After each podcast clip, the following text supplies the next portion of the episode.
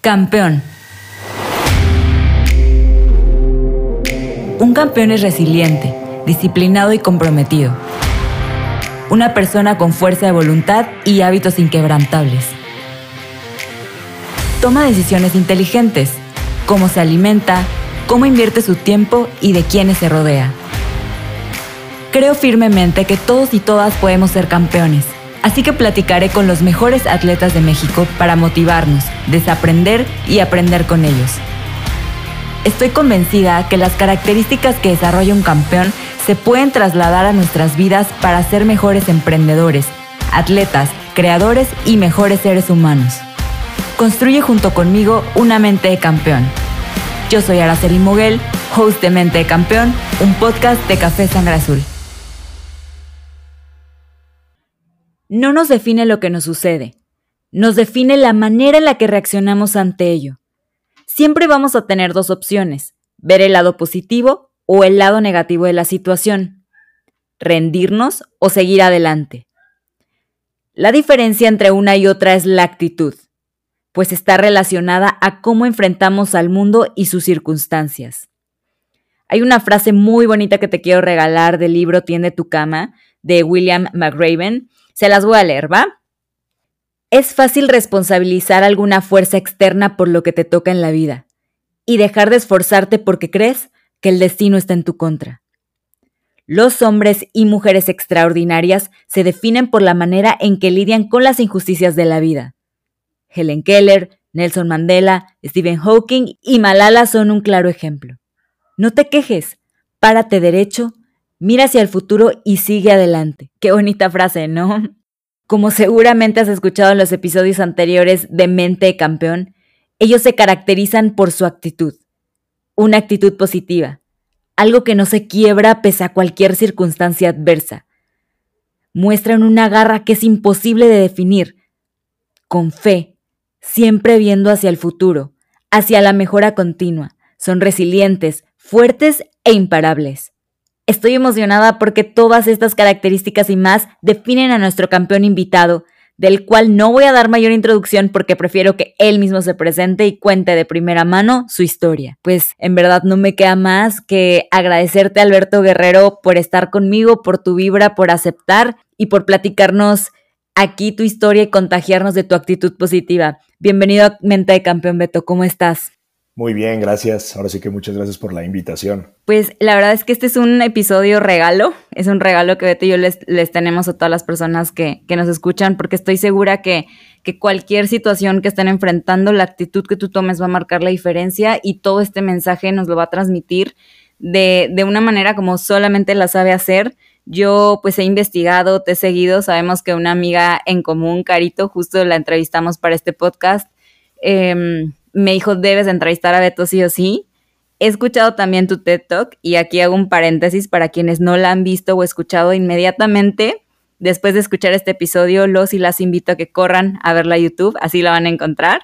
Y entonces, pues yo ya conozco parte de tu historia de vida, pero, pero no hay nadie mejor que tú para contarla. Entonces, no sé si nos puedas platicar cuál es tu historia, Beto. Sí, claro, pues Así en breve, digo, yo soy un, ahorita tengo 27 eh, años, yo soy de Celaya, Guanajuato. Algo que marcó mi vida en el 2018, que yo creo que de aquí se basa todo lo que he hecho ahorita, es que tuve un accidente en la ciudad de Querétaro, salía con algunos amigos, pues como todos, a, disfrutar de una fiesta, del cumpleaños de una amiga, pues dirían que, que muchas veces que es mala suerte, para mí no, yo creo que pues de lo poquito que les voy a hablar hoy, se van a dar cuenta que para mí esto, esto que me sucedió, que fue perder un amigo y perder una pierna, eh, me hizo aprender demasiadas cosas, me hizo valorar otras. Entonces, este, pues bueno, fue hace ya cuatro años, ya es un, ya es un tiempo lo que se vive. Al final, como dicen, una pérdida nunca se, nunca se supera, más bien se aprende a vivir con ella. Entonces es lo que yo trato de hacer, tanto con, con lo de mi amigo, con lo de mi pierna, y es ponerle un poquito, ¿no? Al final de esto se llama la actitud que tú le pongas a la vida. Yo creo que eso va a depender mucho de qué vas a hacer, ¿no? O, cómo tomas. Yo creo que eso es lo básico. Pues gracias por compartirnos pues lo que sucedió y lo que hiciste a raíz de ello. Creo que en la introducción dije que pues teníamos dos opciones, ¿no? Entre la victimización o tomarlo como algún suceso que nos va a dar para arriba y seguir adelante. En realidad sí debe ser muy difícil. O sea, supongo que no, no fue como de un día para otro que, que sucedió y tú despertaste de sí, voy a tener una actitud positiva. Y viendo de qué se iba a tratar o de qué queríamos que fuera el core del episodio, salió el tema de, de la actitud porque tu mentalidad la podríamos resumir en ello. Pero ¿cómo fue que ante todo lo que viviste, la pérdida de tu amigo, de tu pierna, elegiste tomar una actitud positiva? O sea, ¿qué efectos tuvo tomar una actitud positiva ante todo lo que has desarrollado a partir de ello? ¿Y cómo fue que viviste ese proceso? Porque te digo, no, no creo que de un día el mismo día dijiste todo a estar bien y voy a tomar una actitud positiva y voy a tener una fundación, o sea, ¿cómo fue ese proceso? Pues fue algo bonito porque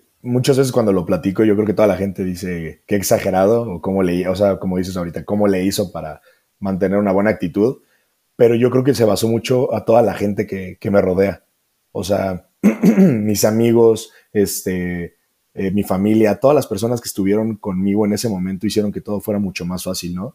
Yo siempre he pensado, por ejemplo, llevo yo una frase muy presente, que hasta tan presente la tengo que siempre digo que hasta me la tatué, que, dice precisamente eso, ¿no? Que la vida es un 10% lo que te pasa, pero un 90% cómo tú lo tomas. Eso para mí es básico porque el hecho de cuando yo, pues, un ejemplo muy claro es que perdimos, o sea, todos digo perdimos porque pues al final todos sufrimos la pérdida de mi cuate el día del, del accidente. Entonces a mí sí me dejó muy marcado eso, porque yo veía a su familia, yo los veía llorar, yo veía a mi familia también llorar por lo que me había sucedido a mí y yo a veces yo les decía, oye, pues creo que no tenemos los motivos para llorar, o sea, yo estoy aquí, o sea, ellos no hay manera que puedan hacer algo pues para regresar, para regresarlo más bien a él. Yo estoy aquí, no tengo una pierna, pero yo creo que a mí esa actitud la tomé gracias a la gente que estuvo, ¿no? Porque yo decía, ¿por qué se juntaba tanta gente en el hospital que yo no entendía? A mi, a mi mamá le decían de broma a las enfermeras de, oye, ¿tu hijo es famoso? no. Dice, ¿es político? No, tampoco. le empezaban a decir mucho eso. ¿Y por qué? Es que hay demasiada gente abajo, ¿no? Entonces al final, yo no sé, y hoy te digo después de cuatro años, yo no sé qué hice para merecerme lo, que pasó, ¿no? Yo no tenía, digo, gracias a, mi familia, nunca me ha faltado nada, pero tampoco me sobra. Entonces yo no tenía seguro de gastos médicos, eh, la cuenta era altísima, ya subía en total arriba de los millones de pesos, entonces era un tema brutal. Y el hecho de que en menos de dos días, en una aplicación que hizo una amiga, se juntó todo en menos de dos días se juntó. Entonces yo decía, ¿qué hice yo para merecer esto? Hoy sigo sin saber qué hice, pero sí sé qué puedo hacer, ¿no? O sea, yo creo que el hecho de no saber qué hice para merecer esto, pero sí cómo puedo tomarlo para tratar de ayudar, fue cuando después de unos meses, eh, bueno, casi año, eh, decido abrir la, la, fundación que tengo, que se llama De un segundo a otro. Precisamente el nombre va de eso, ¿no? Porque de un segundo a otro pasan muchas cosas. Cuando yo le puse ese nombre, todos pensaban que era de un segundo a otro, perdiste una pierna, perdiste un amigo, te cambió la vida, o sea, todo negativo. Y para mí no, para mí ese nombre lo tomé porque de un segundo a otro aprendí a valorar a la gente, a valorar lo que tengo y no lo que me falta. O sea, como muchas cosas así que para mí fue muy importante, que se basa al final a la actitud, ¿no? Yo creo que, es eso. El hecho de cuando me enteré mucho de, de la prótesis, este, lo que cuestan, por eso yo también fue una de las razones que abrí la fundación, para que mucha gente de, de, de escasos recursos pudiera tener una, porque yo digo, bueno, hoy puedo yo irme a trabajar sin prótesis, puedo ir a hacer esto sin prótesis, si puedo hacer esto, sin, pero porque ya tengo trabajo, porque pues al final ahorita estoy joven, entonces no me limita, o sea, muchas cosas que yo podía hacerlo, pero yo, yo al final veía gente que decía, si él no tiene una prótesis, no va a trabajar porque es, no sé, albañil, ¿cómo carga algo con unas muletas? No se puede. O sea, muchas cosas, y si ellos no trabajan, no le dan de comer a su familia, ¿no? Entonces, creo que esos fueron de los motivos que, que cuando veo cuánto cuesta una prótesis y veo que eran demasiados, después se me da la oportunidad, pues al final dices, va siendo, pues yo digo que por el destino elegido en ciertas cosas, cuando a mí me dicen, oye, tu prótesis puede costar arriba de millón también de pesos, o dependiendo ahí, porque como soy desarticulado de cadera, es de las prótesis más, se podría decir, completas, entonces obviamente se lo puede volver un poco mucho más caro, entonces al final pues era eso, ¿no? Decían, oye, pues, ¿qué hacer? Se acerca una de las mejores marcas de, para mí la mejor obviamente de prótesis de México, me dice, oye, queremos, este, me acerco yo con ellos más bien para que me hicieran como una cotización y cuando yo había un puesto como de embajador, me decían a mí, yo, alguien, un amigo que hice venezolano, me decía, oye, ve con ellos, una amiga de acá colombiana es embajadora de ahí, pues te dan tu prótesis. Yo dije, voy a intentar. Y ya hice un proceso y la forma en que quedé como embajador se me hizo tan especial que volvemos a lo mismo. Muchas veces si te preguntas cómo tienes una buena actitud es a base de lo que vas viviendo, ¿no? De las cosas buenas, porque malas siempre va a haber, pero siempre las notamos más que las buenas. Entonces yo creo que es algo muy, muy bonito que me ha sucedido el cómo tratar de, lo que te digo, ¿no? Al final son 10% lo que te pasa, pero el 90% va a ser como tú lo, lo, tomes. Oye, qué bonito el nombre de tu fundación. Yo no sabía el contexto, entonces yo dije, ah, pues sí, de un segundo a otro, el accidente, de un segundo a otro, y como dices, todo lo negativo. Pero ahora que, que dices la razón, o sea, en verdad que me sorprendió. Qué increíble que, que veas así las, las cosas y que pues sí, cualquiera se pudiera enfocar, y te digo porque yo, yo creo que soy una de esas, o sea, a pesar de que tengo el podcast y eso no me entra en la cabeza que hay, nos pasaron 10 cosas buenas en el día, ah, bueno, estoy repensando lo que me pasó malo, o sea, y, y una sola cosa mala y es chiquita, ¿no? Y ahí estamos en eso, en eso, en eso. O sea, no me imagino al grado de que ok, acabas de perder una pierna, tienes un accidente y tú volteaste a ver las 10 cosas buenas que había a tu alrededor y eso es algo que, que pues refleja una actitud y una mente demasiado enfocada en en el futuro también, ¿no? En lo que puede venir. Y el hacer de manera tan empática lo de la, lo de la fundación me parece un gran regalo para las demás personas y que también le da un para qué a, todo lo que sucedió. Yo cuando pues me metí también a ver todo lo que, lo que habías hecho justo con la fundación me sorprendió porque siento que a veces nos podemos ciclar en esta parte negativa y en esta parte de que pues me va a tomar mucho tiempo salir de ahí y, y, tú le diste la vuelta. O sea, qué impresionante. Estoy aprendiendo mucho, te lo juro. O sea, de manera personal, espero que los demás también. Yo veo que mm, en tus redes sociales compartes que sigues practicando deporte, si no mal recuerdo, fútbol. O si está, estoy equivocada. ¿Sí? Eh, y quería preguntarte, ¿qué te ha aportado el deporte a, tu historia de vida. O sea, por, lo practicabas antes y decidiste seguir practicándolo. Eso te da como cierta motivación o lo haces para algo. No sé, este, y sobre todo también por, por el de mente de campeón y todo el contexto del podcast. No sé si nos puedas platicar. Sí, claro. Pues mira, el deporte fue algo, si te platico así como un contexto, quitando obviamente que, que la pérdida de mi, de mi amigo ese día del accidente, dejando aparte eso que pues obviamente fue lo, peor, o sea, mi pierna la verdad es el, lo que menos me preocupa y lo que menos me pasa por la mente, pero dejando ya la pérdida de mi amigo, lo que más me costó fue dejar de jugar fútbol.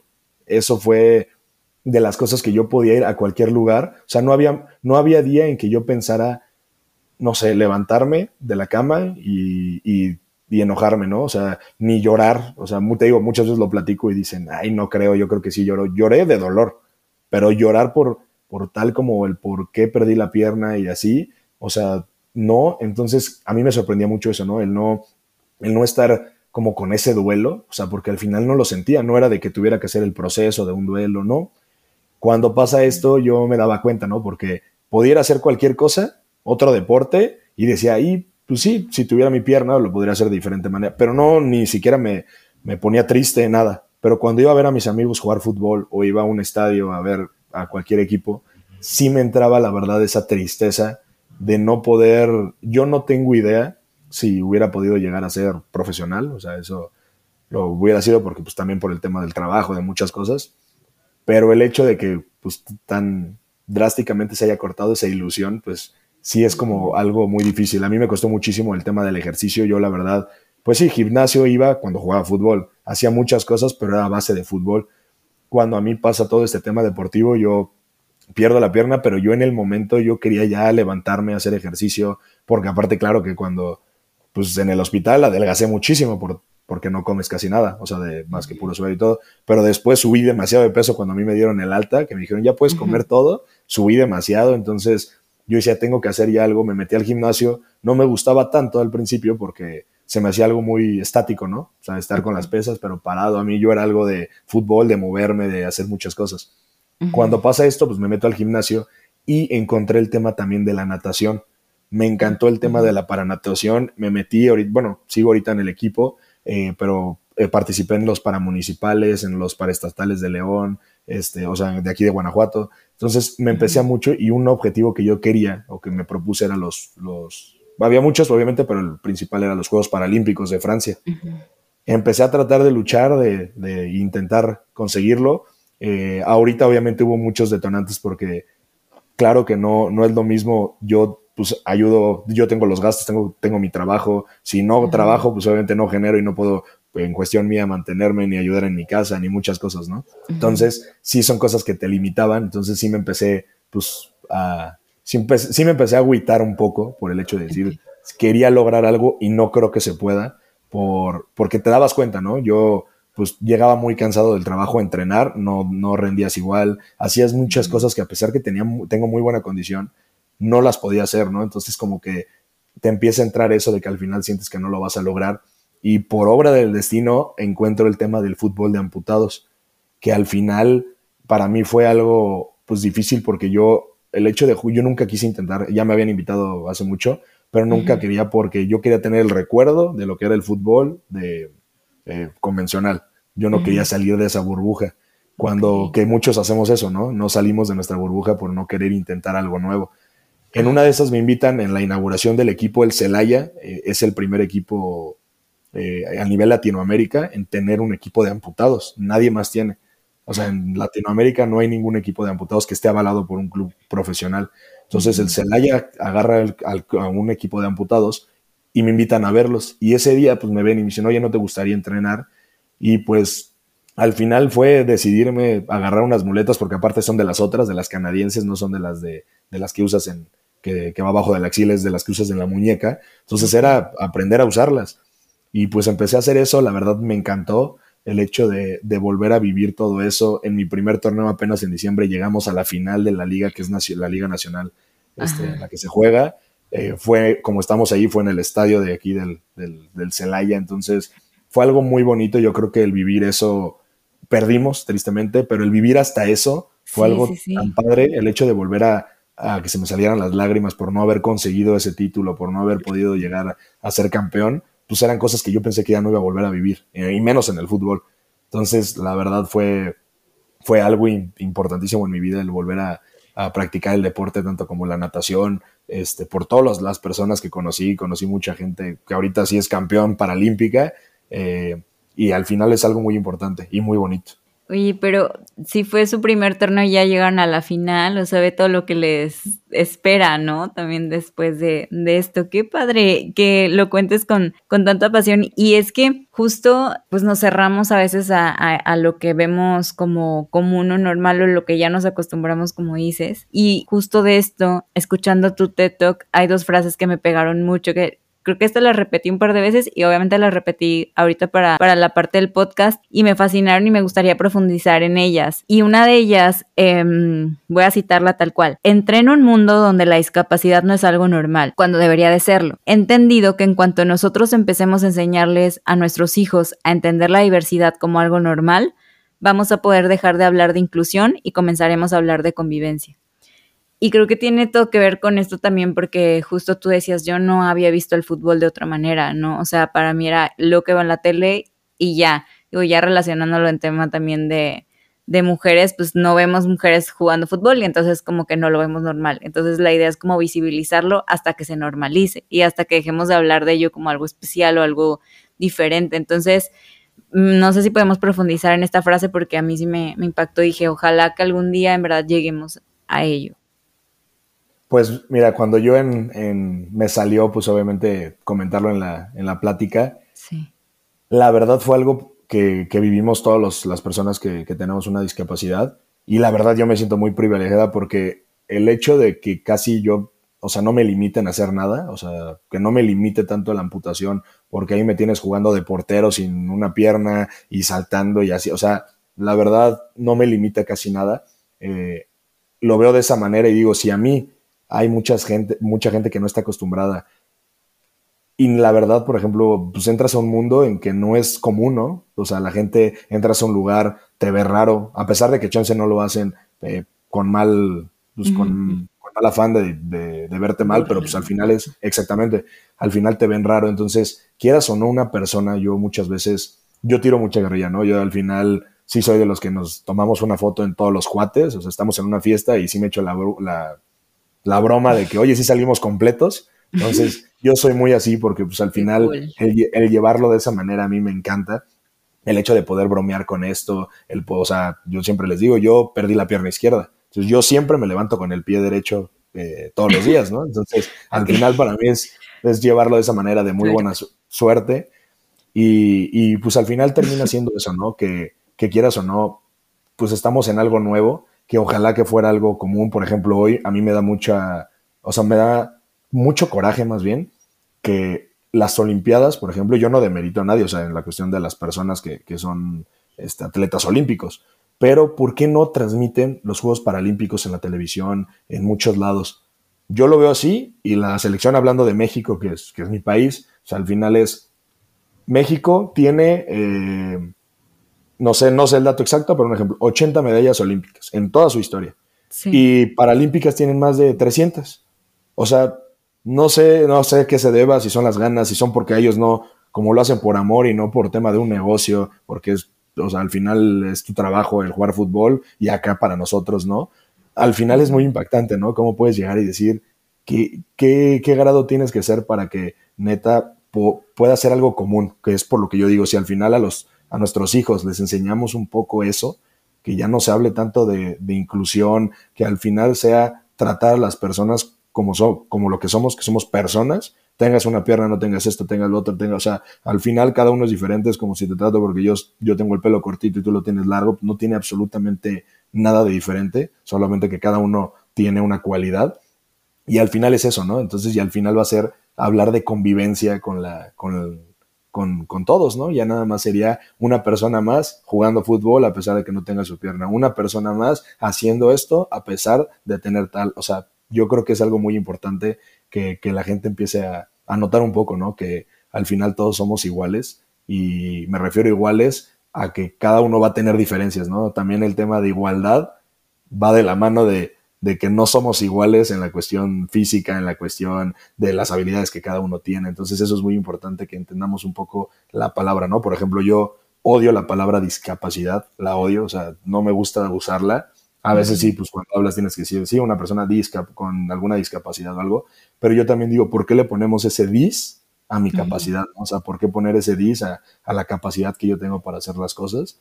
Entonces es algo muy, pues, muy importante que ojalá que se empiece a hablar un poco más en, en general, en, en, todo el mundo, pero pues yo veo un poquito más por, por México, porque sí son países que, que, nos falta demasiado como a todos, pero sí, sí sé que hay una gran área de oportunidad, ¿no? O sea, el hecho de solamente las calles. Yo hice un proyecto aquí en, en Celaya, de donde soy, con todos los candidatos a presidentes municipales e invitarlos, ¿no? Les dije, oigan, recorran las calles, pero usen unas muletas, usen una silla de ruedas, usen una venda en los ojos y quiero ver si de un punto A a un punto B, y eso que estamos en una zona pues muy buena, a ver si se les facilita. Claro que no podían, claro que las calles no están para eso, claro que se dieron cuenta que una persona en silla de ruedas sola no va a poder subir una falla porque pues, no puede, o sea, son cositas que empezamos a hacer que tienen impacto y eso es lo padre, ¿no? Que cada quien va poniendo un poquito de su trinchera o de los granitos de arena que puedan hacer y pues al final ahí es la diferencia que, se hace. O sea, lo hicieron, sí, al final sí ellos lo tomaron el reto, lo... Sí, yo, lo, yo lo reté a todos y, les comenté que ojalá que puedan venir todos, porque algo bonito que a mí se me hizo, porque digo, yo no soy nada político, no me gusta nada, y, al final como que dije, bueno, ojalá que puedan venir todos. Dije, el hecho de que se junten todos los candidatos de todos los partidos, dije, no sé si se pueda. O sea, yo como no le sea eso, dije, a ver si los dejan. Y sí, efectivamente, fueron todos.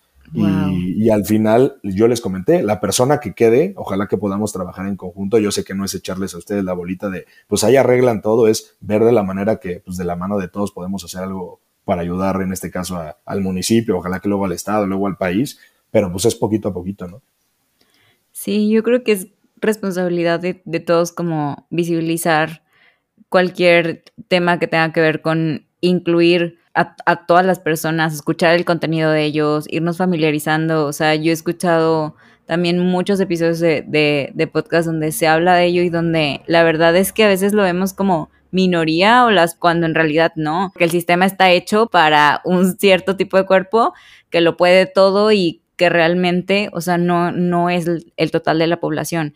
Y creo que todos tenemos que aprender de ello y entender que, que justo, o sea, los campeones y las campeonas se pueden ver de diferentes maneras. tuvimos a Nelly Miranda, ella es atleta paralímpica y nos contó los miles de retos que incluso tuvo hasta con sus entrenadores de, y sufrió muchísima discriminación. y no lo podía creer, a mí se me salían las lágrimas, era como de no puede ser que, a este grado lleguen eh, las personas por ver diferente, entre comillas, estoy entrecomillando a las personas. Creo que nos falta muchísima educación.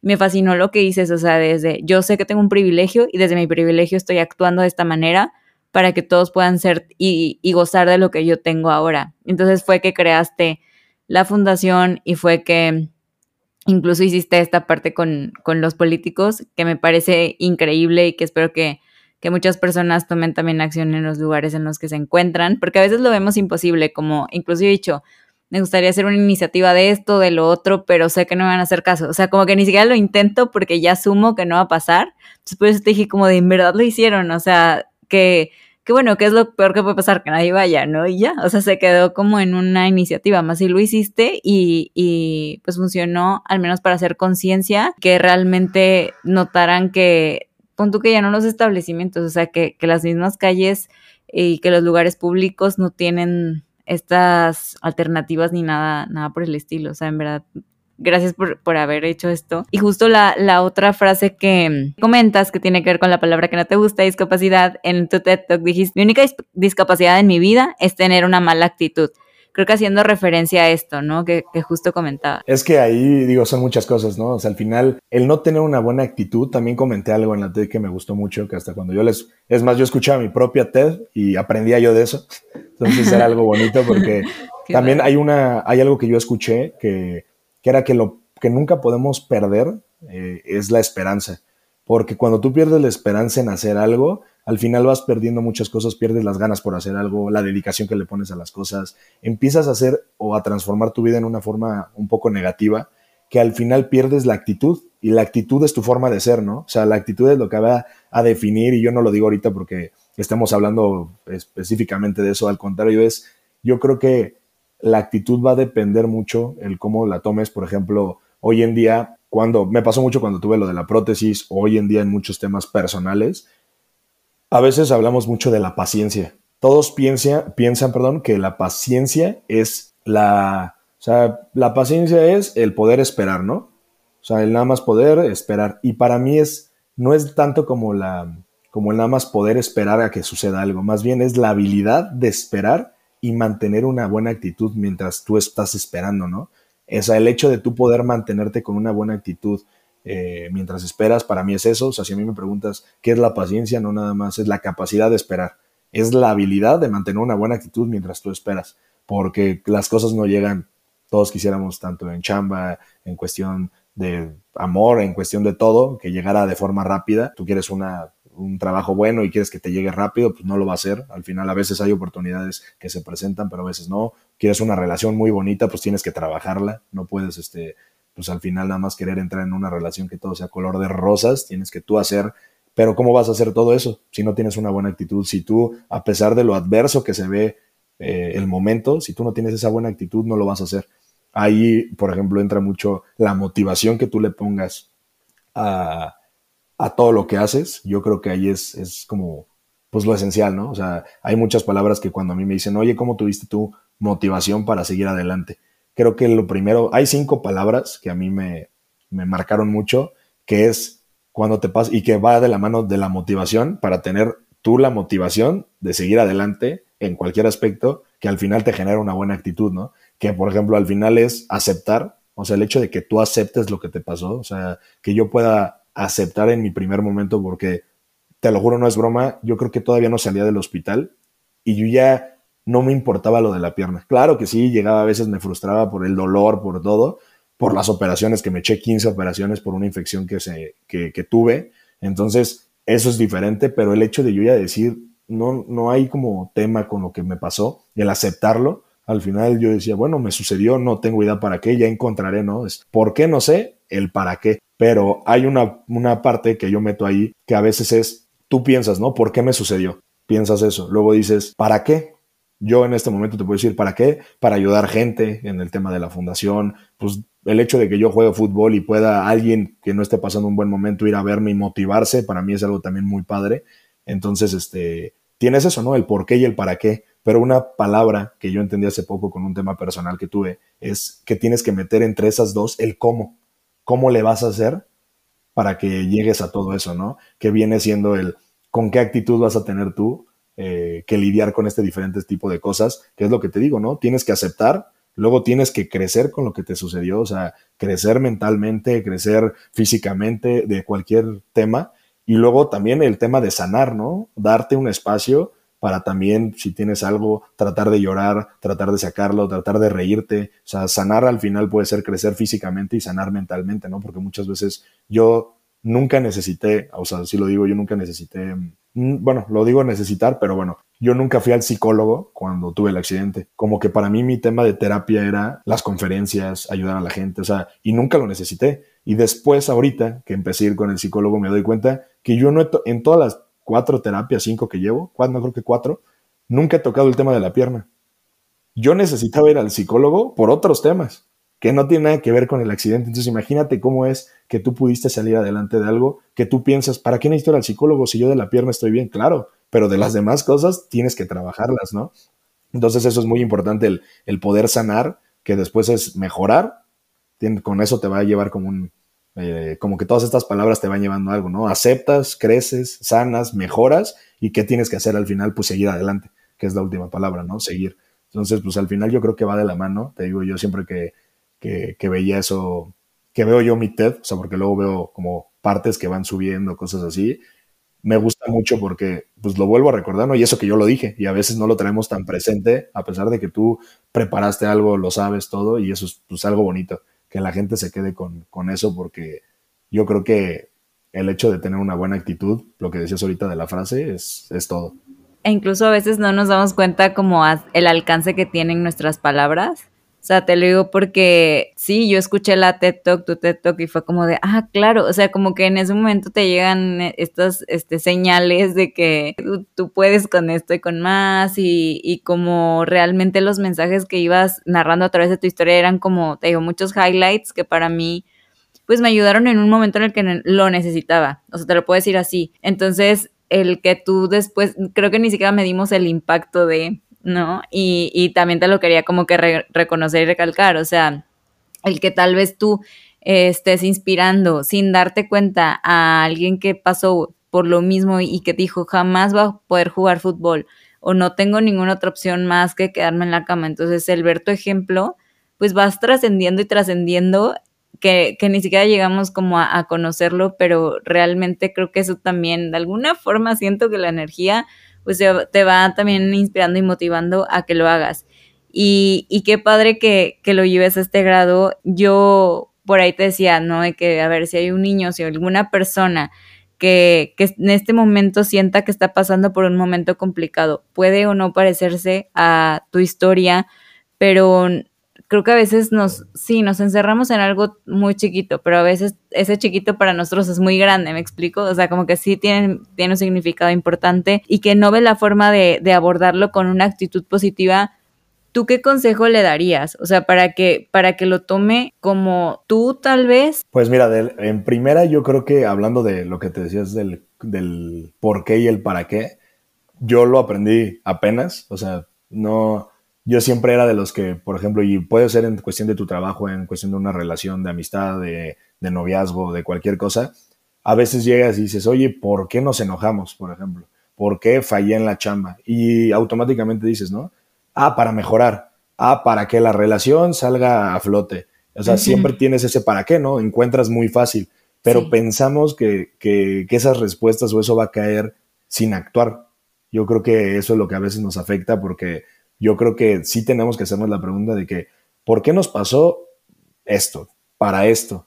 Pero ¿qué vas a hacer tú? ¿Cómo le vas a hacer para poder llegar a lo que tú quieres? ¿no? O sea, eso es algo muy claro, te digo, yo apenas lo, lo entendí hace, hace no tanto y me gustó verlo de esa manera, ¿no? Que las cosas no llegan por sí solo. Ahorita que me decías que les diera algún consejo, es difícil dar consejos, la verdad, porque cada historia es, es un mundo diferente. Yo a veces escuchaba amigos referirse y sí me enojaba, digo, al principio lo veía como, como Xon, pero después sí me enojaba con ellos cuando comparaban, porque me decían, ¿cómo ves, Beto? Aquí el, no sé, un ejemplo, aquí tu amigo eh, perdió esto y anda, o cortó con su novia y anda, pero destrozado, tú perdiste una pierna y andas como si nada. y son mundos totalmente diferentes, o sea, nunca puedes comparar lo que tú estás viviendo con lo que alguien más vive, ¿no? Al final son pérdidas, al final son duelos, dependiendo de la situación, totalmente diferentes y al contrario, es ponerte en, pues, sus zapatos, ¿no? De decir, ¿sabes qué? Sí, él puede perder una pierna, yo puedo perder un lápiz que significaba mucho para él, un, un objeto, ¿no? Y al final, el duelo que vamos a vivir, Chancel ahorita está pasando un momento más difícil que yo ahorita, entonces yo creo que el dar un consejo es difícil por lo mismo.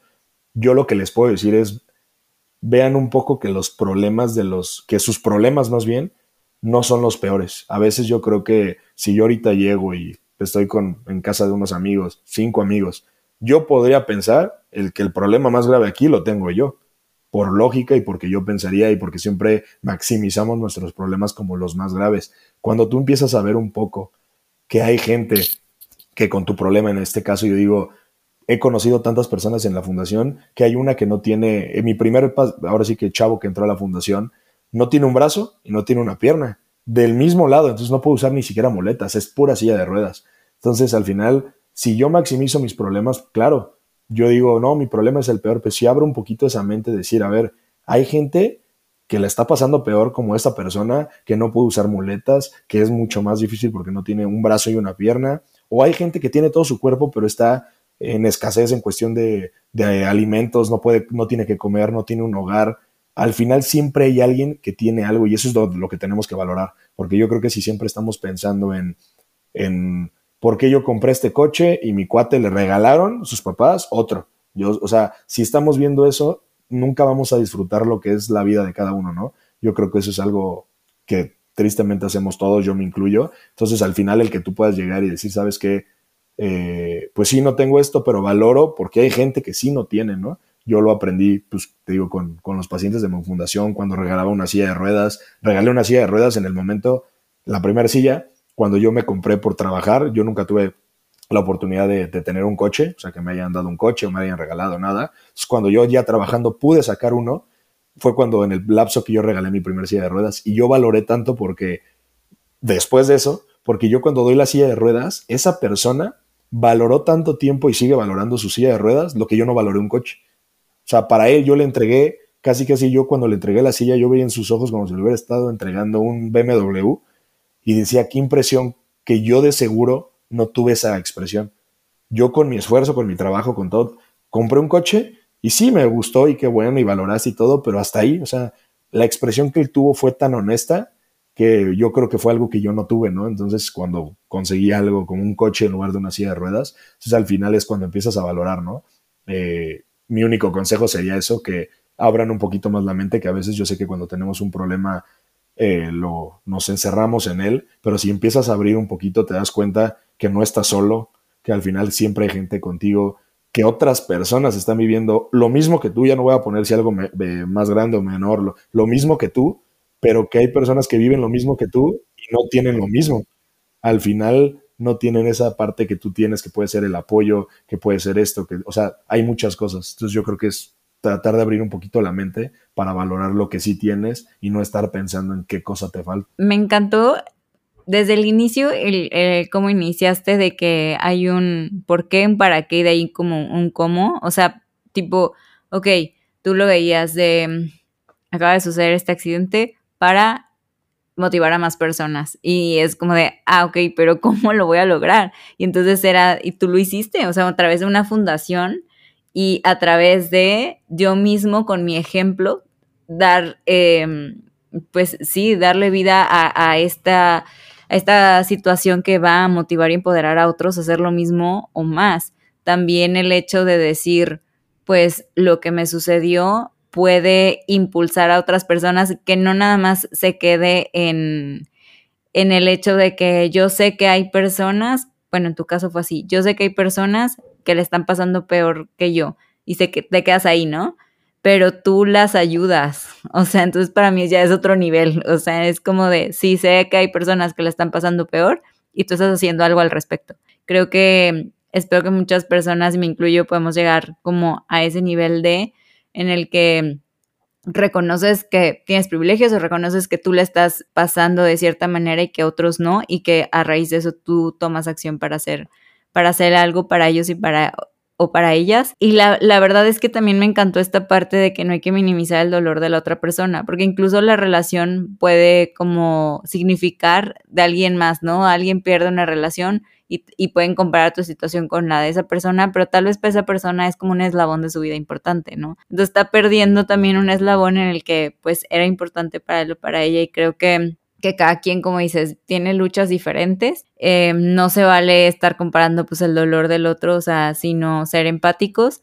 Si podemos hacer algo al respecto, hacerlo, pero que, que también nosotros en, el, en la postura en la que estamos pasando por algo grave, yo con lo que me quedo de este, de este episodio también es como, pues analiza qué cosas buenas surgen de esto, qué cosas buenas tienes y no te enfoques en esa cosita que tal vez sí pueda significar algo para ti, pero que hay, hay otras en las que si tú pones ahí tu atención, pues la energía va a expandir hacia allá. Yo es lo que, lo que creo y lo que me llevo también de, de un segundo a otro, que, que me encantó también el nombre. Y pues en verdad te agradezco que me hayas dado como estos todos estos tips, todas estas respuestas que, que, ayudan muchísimo, no solo, estoy segura que no solo a mí, sino a todos. Y hay una historia que sé que la van a escuchar si escuchan tu TED Talk, pero que a mí me impactó mucho de la chava que ayudaste, donde a mí me ayudó también para decir, cada día quiero hacer una acción así. No sé cómo, o sea, puede ser algún halago, algo bonito por alguien,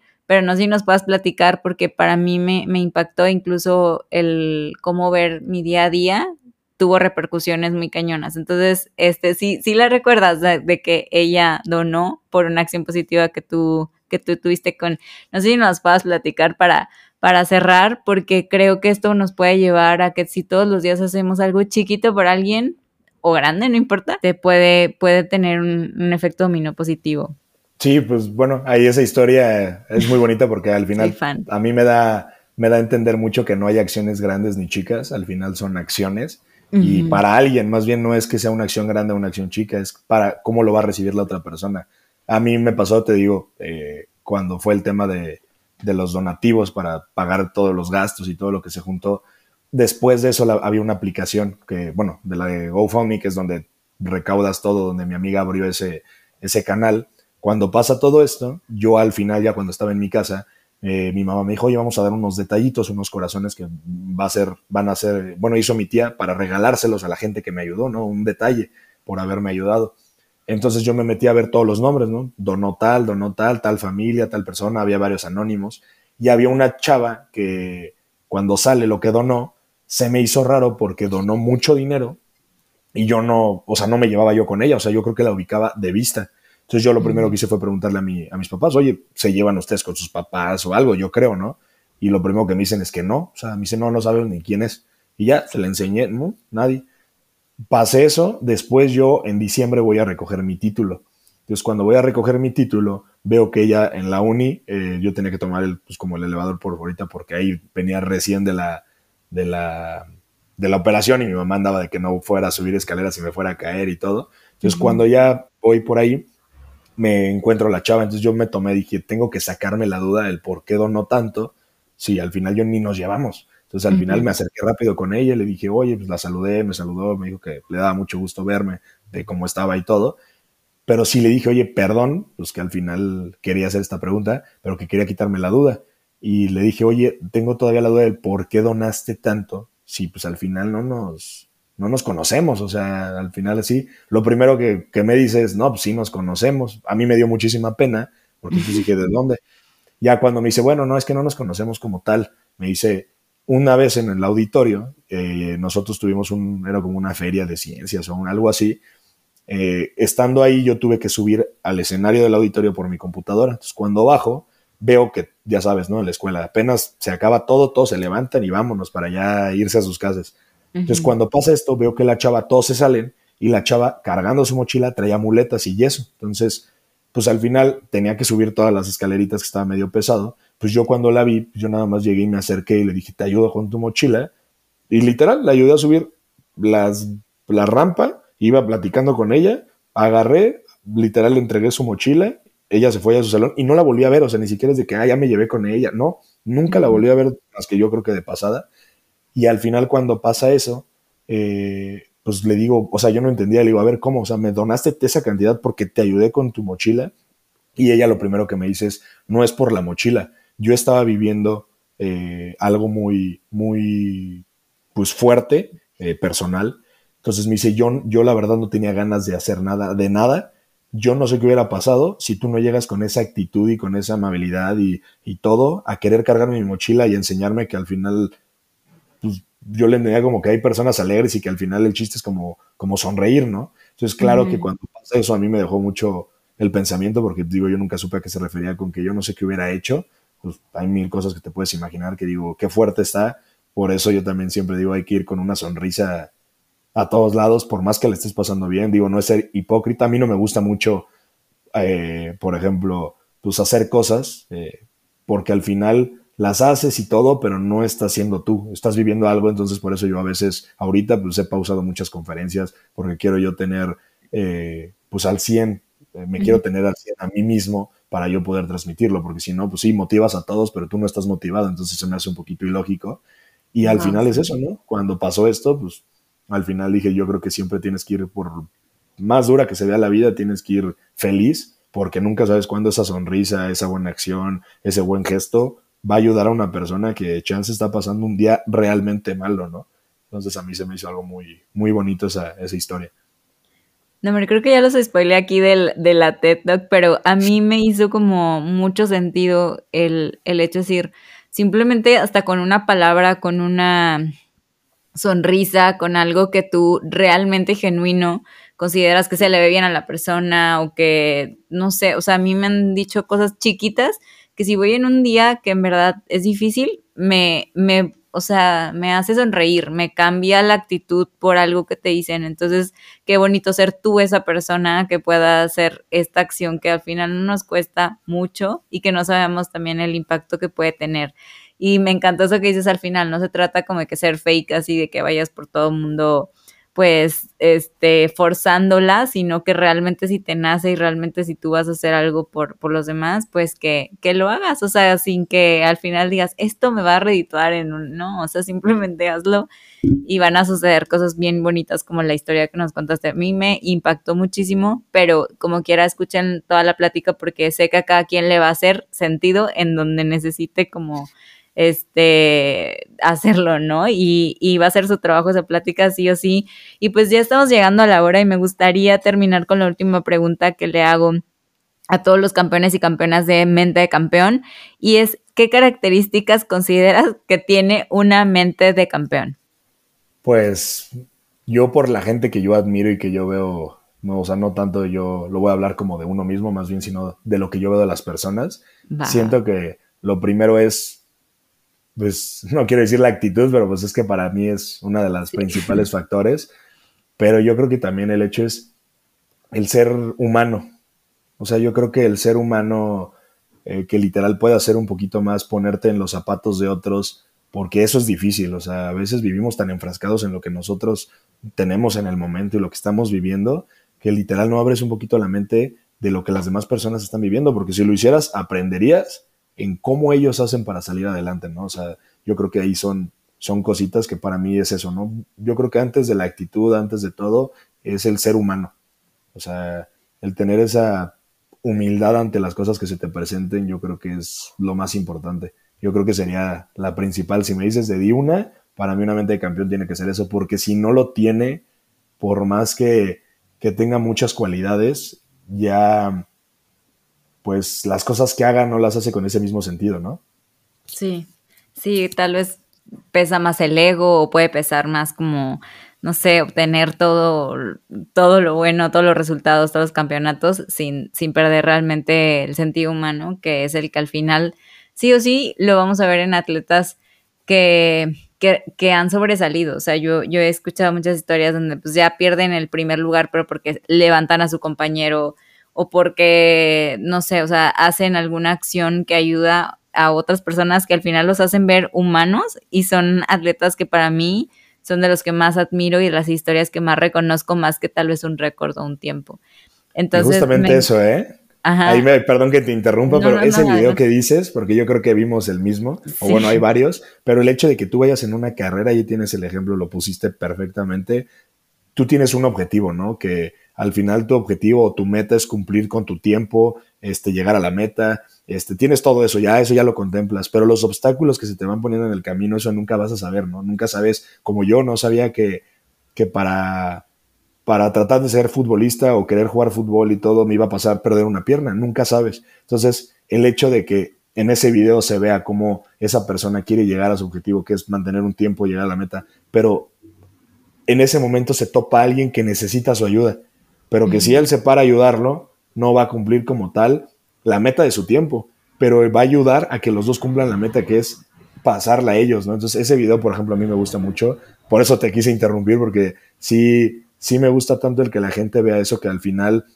tú tienes un objetivo, pero durante ese proceso puedes ayudar a mucha gente, ¿no? O sea, la gente, y no necesitas abrir una fundación, no necesitas ir a hacer caridad, no, no, es nada, más bien es en tu día a día. Ahorita yo porque lo hago de esa manera y porque quiero ayudar y porque todo, pero yo siempre le digo a mis amigos, yo les digo, cuando hagas eso, no, no te vayas muy a todo México, ni a todo tu estado, ni a toda tu ciudad, vete a tu círculo cercano porque siempre va a haber alguien de tu familia, de tus amigos, tu novio, tu novia, siempre va a haber alguien que necesita tu apoyo, ¿no?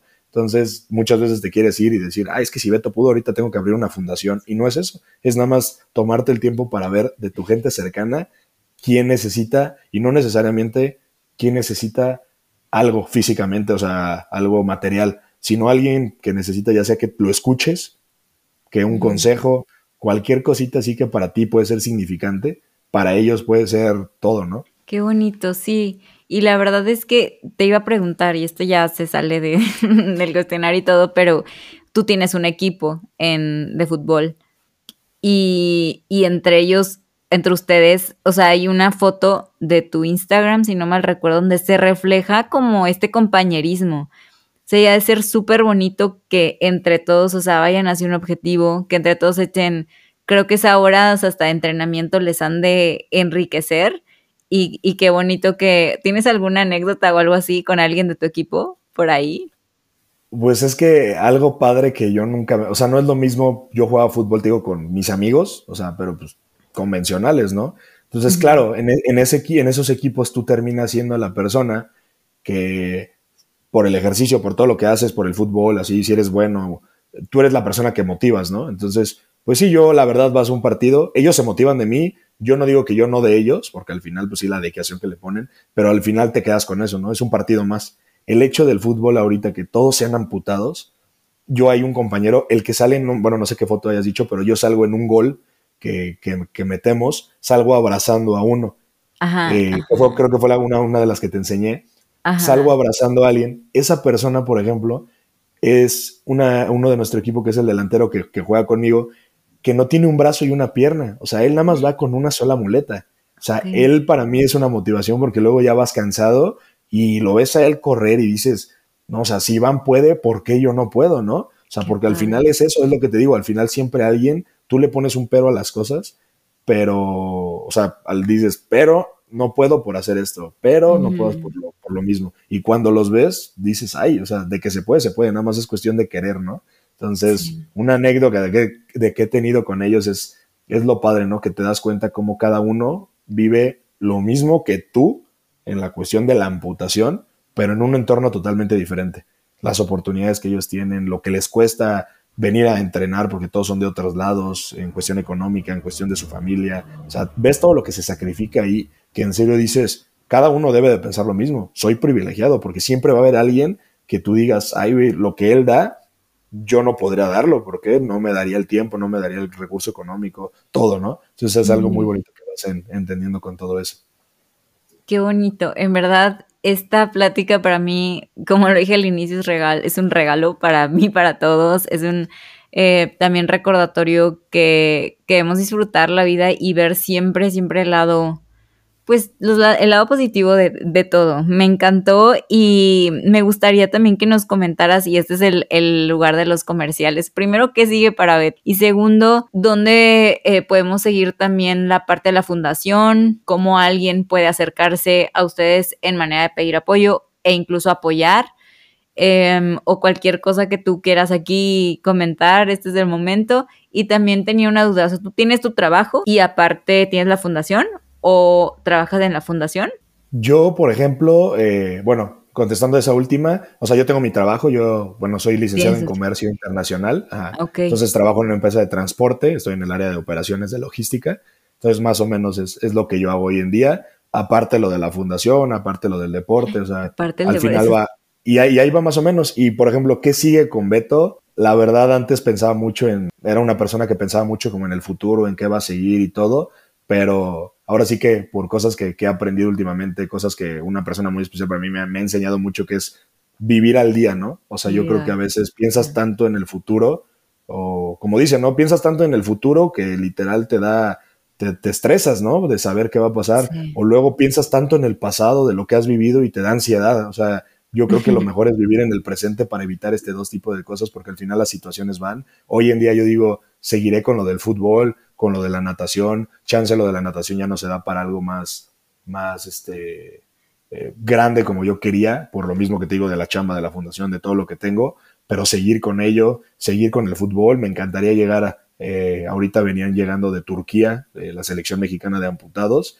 Eh, tuvieron el mundial, entonces fue en Turquía. Me gustaría participar en uno. Ahorita se vienen muchos torneos, entonces me encantaría poder, primero que nada, pues dedicarle bien el tiempo a mi equipo y si en alguna de esas puede ser seleccionado nacional, pues es algo muy bonito, ¿no? El poder representar a tu país en algo que nunca esperabas, eh, como fútbol de amputados, pues digo, ahí se te van abriendo las puertas. Chance no hubiera podido ser eh, seleccionado nacional de fútbol normal, eh, convencional, pues ahora tengo la oportunidad de, luchar para, para poder conseguirlo. Pero pues yo creo que es eso, ¿no? Seguir ahorita con lo que tengo, dándole con todo y vivir al día para disfrutarlo, porque si no, te pasas tanto el día pensando en el futuro que olvidas disfrutar el presente, ¿no? Yo creo que todos hacemos eso. Qué padre, soy tu fan. Sí, justo dije, a ver, o sea, trabaja, porque entendí que trabajas aparte de eh, la fundación y todo el deporte. La verdad es que sí, es, una impresión como todo, toda una persona tan completa y tan pro como tú. Estoy muy honrada de poder tener este episodio contigo. Y pues por último vamos a cerrar con las preguntas rápidas. Eh, nada más me tienes que, lo primero que se tenga a la mente, me lo tienes que contestar en menos de una frase y si se puede en una palabra mejor. Entonces vamos a iniciar. ¿Estás listo? Sí, se estaba cortando poquito, entonces si me tardo nada más es porque... Ah, sí, no te preocupes, ya el tiempo que pase lo voy cortando. Entonces nos vamos con la primera. Completa la frase, un campeón es... Humano. Perfecto. El atleta que te ha inspirado a seguir tus sueños. Eh, ahorita quiero mencionar uno que es eh, de adaptado, de deporte adaptado, que se llama Charlie Vázquez, que es un jugador de fútbol, la verdad, desde que lo conocí, para mí fue muy importante. Qué bonito. Saludos a Charlie. El mejor consejo que te han dado para entrenar. El no rendirte. Eh, yo creo que ese es el, lo que siempre nos, nos, repite, nos repiten y nos repetimos nosotros. Es el mejor consejo. Que por más duro que esté todo, no, nunca te rindas. Me encanta. Eh, un consejo que es tan malo que debes advertirnos para no hacerlo. Eh, cuando alguien está viviendo algo eh, difícil, o sea, es muy diferente escucharlo y entenderlo a, decir que lo comprendemos, ¿no? Porque al final nosotros no estamos pasando por eso. A mí me pasó mucho, entonces, como un consejo es, siempre escucha, entiende a esa persona lo que está viviendo, pero no llegues a, pues, a decir, ay, sí, comprendo lo que estás pasando porque pues, nadie lo está viviendo como tú, ¿no? Ok, buenísimo. Em, ¿El mejor hábito que tienes? Pues quiero mejorarlo más, pero la dedicación, cuando, cuando me importa algo o quiero hacer algo, como que tengo mucha dedicación en, ello. Perfecto. ¿Tu rutina matutina resumida? Eh, levantarme, eh, tema de aseo personal, después irme a entrenar, luego irme a, dependiendo, o sea, de muchas cosas, pero sí, o sea, es muy breve irme a trabajar más bien y este y luego lo de entrenar y todo. Buenísimo. ¿Prefieres cardio o pesas? Prefiero cardio, pero hago más pesas por el tema de la amputación. Ok. Igual en el en fútbol te ponen a hacer mucho cardio, supongo, ¿no? Sí, nada más que luego con muletas no viene siendo cardio. Porque ah, cuando tú caminas con muletas no es lo mismo caminar con dos piernas y hacer cardio. Yo, por ejemplo, caminaba mucho y yo les decía, ah, hoy hice tanto cardio. Y me dice, no, hiciste espalda, hiciste hombro. Ah, porque al final sí sudas y eso es un poco de cardio, pero al final es, eh, activas otros tipos de, de partes del cuerpo que tanto como si fuera cardio. Tienes que hacer otro tipo de cosas como más funcionales, como hacer abdominales, cosas así que te hagan desgastarte como tema de cardio. Ok, buenísimo, tenía la duda. Y pues, ¿tienes algún ritual antes de competir, antes del showtime? Puede ser de tus conferencias o algo que nos puedas compartir para, para ver si nos funciona también. Pues yo creo que escuchar música, ¿eh? O sea, a mí me encanta. O sea, antes, así como un dato, era DJ, hace mucho. Entonces siempre me ha gustado mucho la música y, como que el, el, poder despejarme y poder como pensar muchas cosas cuando estoy escuchando música antes de un competir o antes de, salir, por ejemplo, a jugar un partido, como que se me hace algo que me relaja. Ok, qué interesante. Y justo eh, las otras dos preguntas vienen relacionadas a la música. Si tienes un nombre eh, de playlist extraño que nos puedas compartir y una canción que no te puede faltar para entrenar, ¿cuál sería? El nombre de la playlist es una hice, una que hice con mi novia que se llama Páscuaro por unas anécdotas. le pusimos ahí un nombre enorme de que decía Páscuaro chill, no sé qué. O sea, hay unas anécdotas que sí es muy rareza el nombre. Y una canción, mira, la verdad no te puedo decir una canción, más bien que no me falta para entrenar, creo que son, y venía la pregunta que decías ahorita de tu ritual antes que es escuchar música, todas las canciones que para mí tengan historia, historia a qué me refiero, eh, que con esa, con esa canción recuerdes un momento bonito, este, algún momento que hayas pasado positivamente, un recuerdo, todo ese tipo de cosas, para mí es lo que no debe faltar. No te puedo decir una, más bien sería como algo que tenga sentido, no escuchar música por escuchar, que puedas poner una canción de, de reggaetón que ni siquiera la letra va, más bien es como que hayas vivido algo con esa canción, para mí me ayuda pues muchísimo, me motiva. Y lo que decíamos, la motivación te da todo el tema de la actitud, entonces sería un poquito de eso. Pues con eso cerramos la entrevista. Estoy muy, muy contenta, muy honrada y muy agradecida de todos los mensajes que nos dejaste aquí. Espero que a todos, y estoy segura que a todas las personas que nos escuchan también les va a impactar. Te agradezco, te lo comenté antes de iniciar, por tu vibra, porque luego, luego dijiste que sí y adelante vamos a hacerlo y nos pusimos de acuerdo y todo fluyó adecuadamente como debía ser. Este episodio va a salir este jueves, y estoy segura en verdad que con una persona que impactemos ya este, cumplimos el objetivo y esa persona actualmente soy yo, pero esperemos que sean más. Te lo súper agradezco y estoy muy contenta por todas las conexiones que lograron llevar a hacer esto. Em, no sé si quieras cerrar con algo y con esto concluimos la entrevista. Pues nada, ahora sí que a lo que se trató la, la, plática, digo, te agradezco muchísimo que me hayas invitado. La verdad, este tipo de cosas a mí me encanta, ¿no? Como justamente lo que decías, el impactar una sola persona ya con eso hiciste tu check de lo, del objetivo que tenías. Y pues yo creo que recomendarles eso, ¿no? Que al final nunca se rindan, lo que comentábamos ahorita, porque creo que más bien arriesguense a hacer las cosas.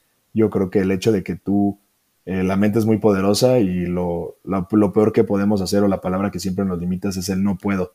O sea, arriesgarnos y hacerlo, eh, yo creo que es lo mejor. También el quitarnos el no puedo. A veces las personas, y, y me incluyo en ello, lo que pasa es, la mente es tan poderosa que decimos, no puedo hacerlo sin intentarlo, ¿no? Entonces, para mí, lo que yo les recomendaría con esto cierro es, nunca dejen de intentar las cosas, que si en, serio, si en serio no pudiste hacer algo, sea porque ya lo probaste, no porque te dijeron o porque tú pensaste que no ibas a poder con ello, ¿no? Sí, me encanta. Creo que el claro ejemplo también es lo de que dijiste la cita de los políticos. De yo muchas veces he dicho, no, no se puede, ¿para qué? Y al final es intentarlo. Estoy muy, muy contenta que, lo, que lo hayas retomado. Voy a poner todas, eh, bueno, voy a poner tus redes sociales en el episodio y pues nos pueden escuchar en cualquier plataforma donde, donde decidan o elijan escuchar sus podcasts. Muchísimas gracias, Beto, por tu tiempo. Nos vemos y gracias a todos por escucharnos. Bye. Nos vemos. A ti, que nos escuchaste por todo este tiempo, te invito primero a aplicar lo que hemos escuchado para convertirnos en mejores atletas creadores, emprendedores y mejores seres humanos. También te invito a compartir este episodio con alguien que le serviría escuchar todos los tips y el mensaje que Beto nos ha compartido. Me ayuda muchísimo que nos sigas en Spotify y compartas el link del episodio en tus stories en Facebook o en WhatsApp. Si lo haces, no olvides taguearme en Instagram como Araceli M. Muguel.